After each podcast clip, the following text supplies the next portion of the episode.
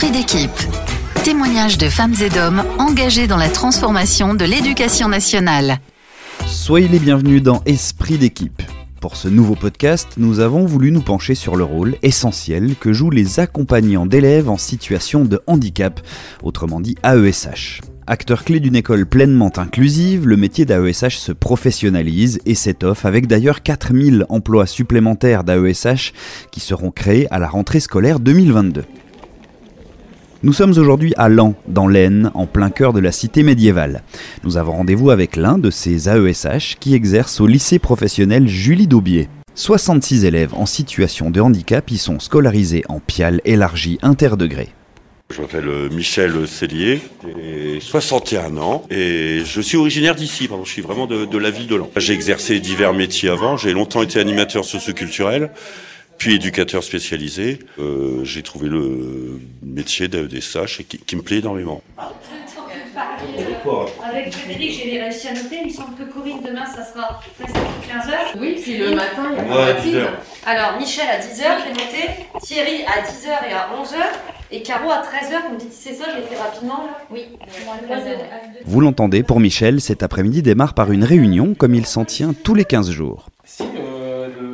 Autour de la table, Michel donc, quatre de ses collègues AESH, ainsi que Florence Bayard. Elle est enseignante, coordonnatrice Ulysse, unité localisée pour l'inclusion scolaire, et PIAL, pôle inclusif d'accompagnement localisé. On reviendra la semaine prochaine.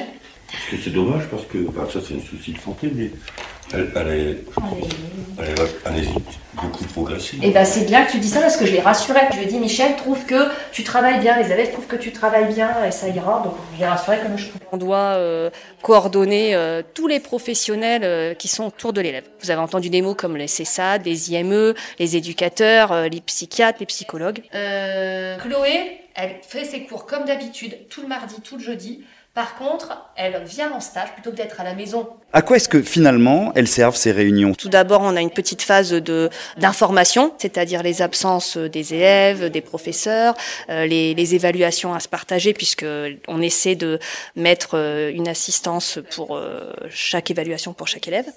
Et puis après, comme vous avez vu, un temps d'échange euh, autour de chaque élève. Alors après, Logan. Et J'avais même pas besoin de lui lire, il faisait tout. Et là, à l'évaluation, j'étais avec lui. Et là, il s'est mis à fond. J'ai l'impression que ce travail en équipe apporte un autre regard, plus riche et sans doute euh, différent sur chacun des élèves. Oui, parce que nous, on n'a pas juste l'aspect euh, pédagogique, on a l'aspect éducatif. Et euh, nous, on met en lien tout ce travail en équipe qui est autour de l'élève. Donc, euh, on a une vision beaucoup plus globale. Merci beaucoup. Merci, monsieur. Bonne journée. Euh, Juste un mot, Michel, sur euh, l'intérêt euh, pour vous de ces réunions. De confronter notre vision des élèves, euh, notre pratique avec les élèves, d'échanger aussi toutes les infos nécessaires, vous l'avez bien vu, comme les, les évaluations ou, ou les sorties, quand il y a vraiment besoin de nous, ou changer, changer éventuellement notre planning suivant les besoins des élèves. Voilà. Très bien. Bon, allez, en cours maintenant. Esprit d'équipe.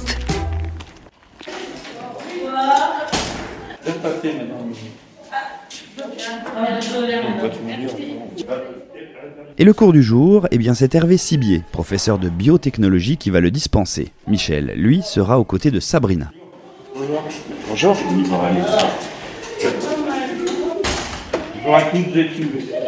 Qu'est-ce que la présence de l'AESH vous apporte à vous et aux élèves? Une avancée dans leur autonomie, travailler la rapidité dans les tâches. S'il n'y avait pas leur présence, oui, effectivement, ça serait très très compliqué, aussi bien en termes de sécurité en atelier, mais aussi euh, dans l'apprentissage. Pour nous, notre démarche euh, pédagogique, ils ont un rôle essentiel, puisqu'on peut travailler un travail plus individualisé. Ça, tu vas mettre dans l'armoire bleue, C'est bien ça Oui, c'est quand je suis arrivé. Je devais bien. Ah. Votre quotidien d'AESH, il ressemble à quoi? Ça va être très bien, par exemple, deux heures de français, euh, une heure d'anglais, euh, deux heures de maths, une matinée en cuisine, euh, en locaux ou, ou en microbiologie avec les élèves en hygiène, propreté et stérilisation, par exemple. C'est diversifié, ce qui est, moi, ce qui me plaît. Il y a plein de fonctionnements différents pour les AESH. Il y a les PIAL, il y a des AESH qui sont avec le même élève toute l'année parce que ça, il est important qu'il y ait un rapport d'affect ou de ou simplement de soutien, que les- qu'il y ait un repère fixe pour l'élève. Mais il peut, il y a aussi l'inverse. Comme nous, en Ulysse, hein, on ne suit pas particulièrement un élève, on suit des élèves euh, dans un groupe. Et moi, c'est c'est, euh, un fonctionnement qui me plaît. Non, c'est carrément techniques,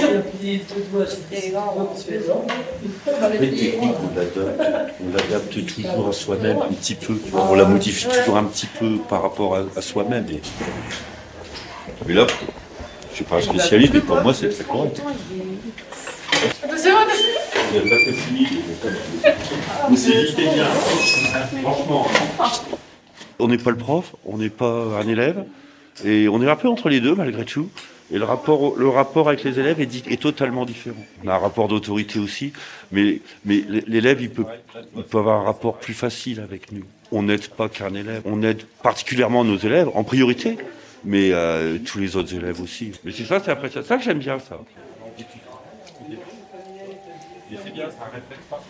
Sabrina n'est pas du tout en difficulté, hein, mais on a une autre élève qui n'est pas là aujourd'hui, qui, est dyspraxique, donc elle a des problèmes de, manipulation. hein. L'autre jour, c'est par exemple c'est Inès, qui est la jeune fille qui est là, qui l'aidait. Ça, c'est le côté bien aussi de l'inclusion. C'est pas que pour l'élève, c'est aussi les autres élèves. Le regard a changé sur le handicap, et puis le, le côté solidarité, ça c'est génial. Et toi, Sabrina, tu es contente que Michel soit avec toi? Euh, oui, très content. Euh, bah, ils m'aident beaucoup. Euh, ils m'aident euh, sur des matières comme par exemple la lecture, j'ai du mal. Sur l'écriture, quand je suis fatiguée, ils m'aident à écrire. Quand j'arrive pas à comprendre, ils m'aident à comprendre, puis à me sentir euh, comme euh, comme chez moi, mais à l'école. Et quand les AESH sont arrivés avec toi, tu leur as expliqué quelles étaient tes difficultés, tes problèmes? Oui, je leur ai expliqué mes difficultés en début d'année quand je suis venue m'inscrire. Ça leur a permis de comprendre mieux ma situation. Est-ce que c'est comme un torchon, Lilou, la serviette?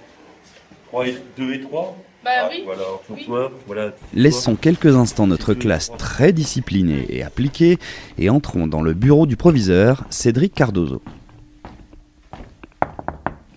Monsieur, bonjour. Bonjour, Bienvenue. merci beaucoup. Un AESH aujourd'hui, euh, c'est déjà un vrai professionnel de l'accompagnement d'élèves à besoins éducatifs particuliers. Ça, c'est fondamental puisqu'on avait besoin de cette professionnalisation-là pour finalement faire face à la politique inclusive que l'on met en œuvre. Moi, finalement, le rôle d'AESH, euh, je dirais que c'est un constructeur de relations humaines. Euh, être capable d'établir une relation de confiance avec un élève, euh, qui souvent euh, souffre de représentations psychosociales assez négatives, qui a une image assez négative de lui-même.